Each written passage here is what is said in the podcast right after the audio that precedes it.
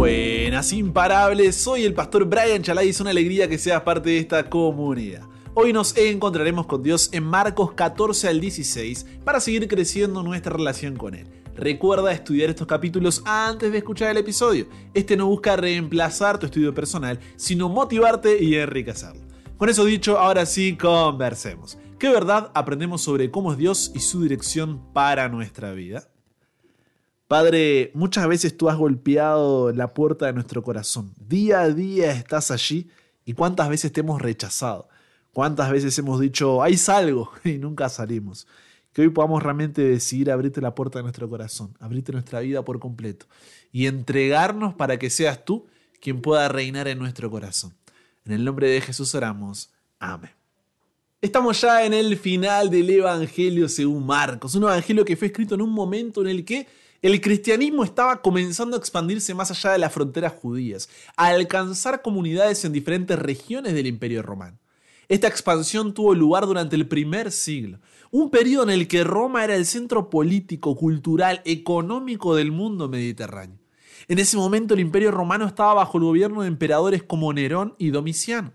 Durante el reinado de Nerón, los cristianos se enfrentaron persecuciones en Roma, particularmente después del gran incendio de Roma en el año 64 después de Cristo, cuando algunos acusaron a los cristianos de ser responsables de dicho incendio.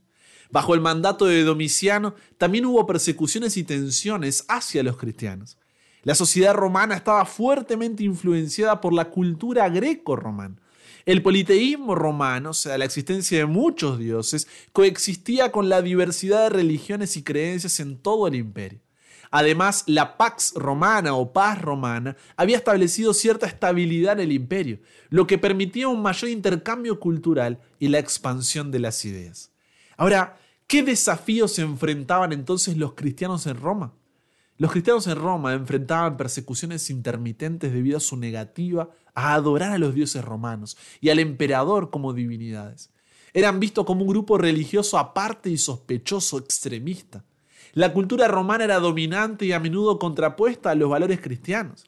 Los creyentes se encontraban en un entorno donde muchas prácticas y creencias romanas chocaban directamente con su fe.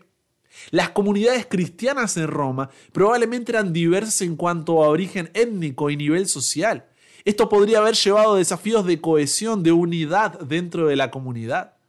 Roma, además, albergaba una gran variedad de religiones y cultos, lo que podría haber presentado a los cristianos el desafío de mantener su identidad y fe en medio de la competencia religiosa.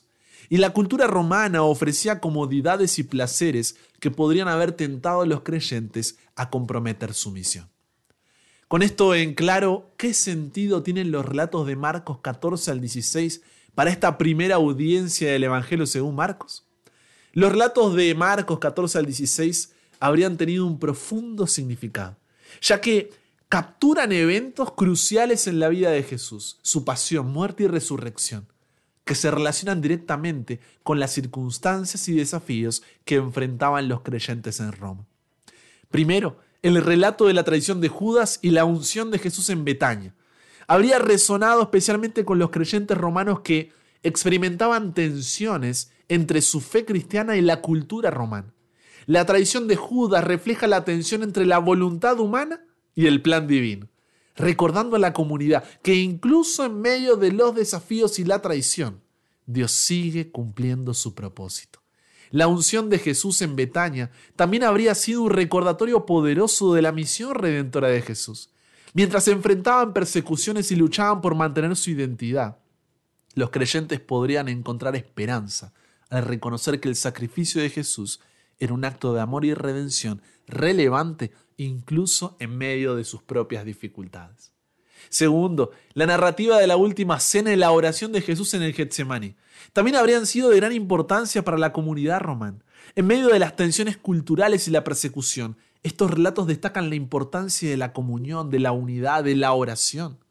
Los creyentes romanos podrían verse reflejados en los discípulos que luchan con sus propias debilidades y miedos mientras buscan la voluntad de Dios. Y al mismo tiempo, ver a un Jesús que en nuestras fallas sigue a la mesa con nosotros. Un Jesús que está dispuesto a ir hasta lo último para salvarnos. ¿Cómo no podría yo mínimamente hacer lo mismo? Tercero, finalmente, la crucifixión y resurrección de Jesús. Son el clímax de la narrativa, de todo lo que viene construyendo Marcos. En medio de la persecución y la incertidumbre, el relato de la crucifixión les recordaría a los creyentes que el sufrimiento de Jesús tenía un propósito eterno, la reconciliación con Dios. La resurrección, por otro lado, les ofrecería la esperanza de que, incluso en las circunstancias más difíciles e incluso la muerte, la victoria ya estaba asegurada.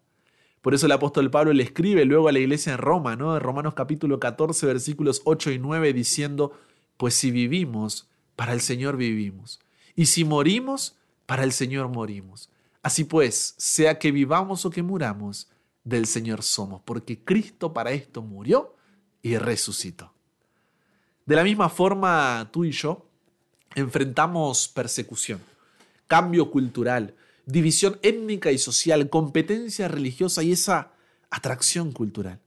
Y ver que, como dice Filipenses capítulo 2, versículos 6 al 8, Jesús, siendo en forma de Dios, no le importó el ser igual a Dios como forma que aferrarse, sino que se despojó a sí mismo tomando forma de siervo, hecho semejante a los hombres, y estando en la condición de hombre, se humilló a sí mismo, haciéndose obediente hasta la muerte y muerte de cruz, nos ayuda a mantenernos firmes en medio de las persecuciones, a volver a Él incluso con nuestras fallas, porque no son nuestros méritos los que nos dan el perdón, sino los de Jesús en la cruz.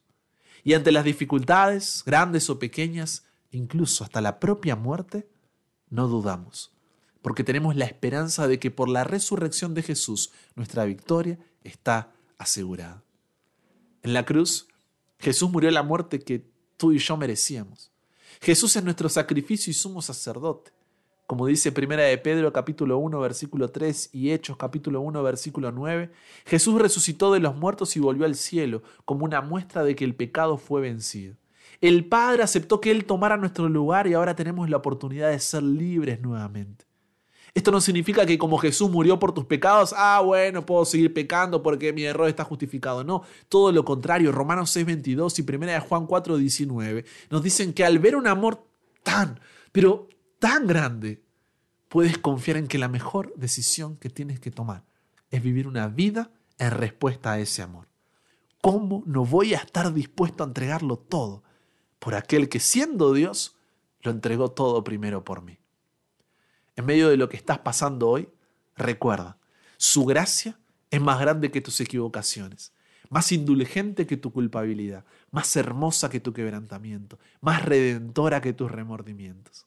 Su gracia es más grande que tus heridas, más sanadora que tus sufrimientos, más liberadora que tu amargura, más predominante que tu venganza, más conciliadora que tu resentimiento. Su gracia es más grande que tus circunstancias, más pacífica que tus desilusiones, más poderosa que tus debilidades, más esperanzadora que tu desesperación. Por lo que, como dice Hebreos 12.2, vive cada día puestos los ojos en Jesús, el autor y consumador de la fe, el cual por el gozo puesto delante de él sufrió la cruz, menospreciando lo oprobio, y se sentó a la diestra del trono de Dios. La invitación está hecha Apocalipsis 3, 20 y 21 dice, aquí yo estoy a la puerta y llamo. Si alguno oye mi voz y abre la puerta, entraré a él y cenaré con él y él conmigo.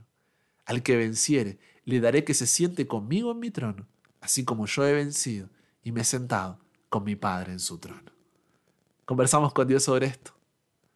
Padre, gracias porque en medio de todo lo que estamos pasando, momentos difíciles, duros, que nos toca atravesar, podemos mirar hacia la cruz y encontrar esperanza, encontrar fortaleza, encontrar consuelo para poder seguir adelante. Un mensaje, Señor, que ha dado Marcos a lo largo de todo su libro que nos lleva a la conclusión del soldado romano allá a los pies de la cruz. Verdaderamente este era el Hijo de Dios. Que cada día podamos recordar eso, Padre. Que verdaderamente quien colgaba en aquella cruz era el Hijo de Dios. Era Jesús para que nosotros podamos tener la libertad de poder reconciliarnos con Él. Que hoy podamos vivir una vida en respuesta a ese sacrificio y que ese sacrificio nos permita seguir adelante en medio de esos momentos difíciles.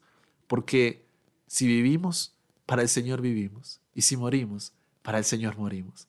Así pues, sea que vivamos o muramos, tuyos somos. Nos entregamos hoy a ti, Dios. Cámbianos, renuévanos, transfórmanos, somos tuyos. En el nombre de Jesús oramos. Amén. Y con eso llegamos al final. Comparte con otros lo que aprendiste hoy. Súmate a la comunidad en WhatsApp totalmente gratis si todavía no lo has hecho para recibir una notificación en tu celular cada mañana, escuchar los episodios sin conexión, tener material extra, hacer tus preguntas, acceder a contenido exclusivo y te espero en el siguiente para que nunca pares de aprender y nunca pares de crecer. ¿Por qué? Porque hasta el cielo no paramos.